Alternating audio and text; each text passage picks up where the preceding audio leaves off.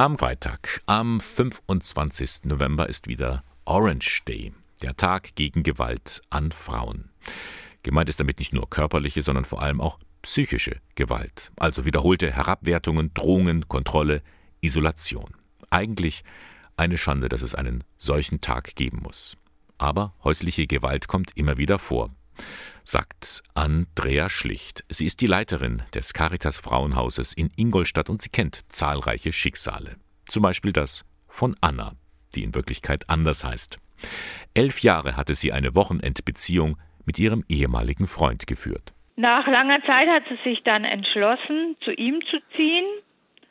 Und schon bald wurde aber das Verhältnis immer schwieriger. Erst jetzt hat er sein wahres Gesicht gezeigt. Er hat keine andere Meinung zugelassen. Anna durfte niemals mitreden und verstieß sie gegen diese Vorschriften, rastete er total aus. Er warf Essen und Teller auf den Boden, beleidigte sie und bedrohte sie massiv mit Worten. Nach außen hin aber behauptete er genau das Gegenteil. Er selbst sei das Opfer. Anna wusste manchmal selbst nicht mehr, ob das Erlebte wahr oder falsch war. Und selbst ein harmloser Hinweis, zum Beispiel die Mikrowelle nicht zu lang einzuschalten, veranlasste ihn, den Müll im Haus zu verteilen, beispielsweise die Ärmel von einem Pullover abzuschneiden oder Wasser ins Bett zu gießen. Dann kam Corona und die Arbeit im Homeoffice. Sie machte das Zusammenleben noch unerträglicher. Dennoch klammerte sich Anna an die Hoffnung auf eine Verbesserung der Situation und suchte die Schuld bei sich.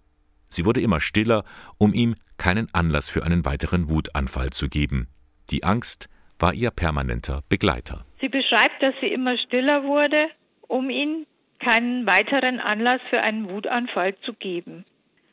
Die Angst war aber ihr permanenter Begleiter. Ihre psychische Verfassung wurde immer schlechter. Anna konnte nicht mehr schlafen. Sie konnte kaum mehr aufstehen.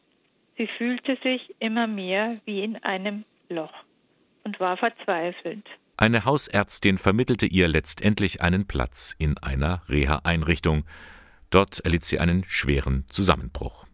Durch einen Flyer erkannte Anna, sie war Opfer von häuslicher Gewalt und es gab die Möglichkeit, bei einem Frauenhaus um Hilfe zu bitten. Nachdem sie die Hemmschwelle anzurufen überwunden hatte, war sie total erleichtert, dass sie Hilfe bekommen würde.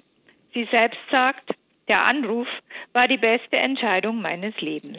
Diese Geschichte ist kein Einzelfall. Der Orange Day will Betroffenen Mut machen, sich Unterstützung zu holen oder sich auch direkt an das Frauenhaus in Ingolstadt zu wenden.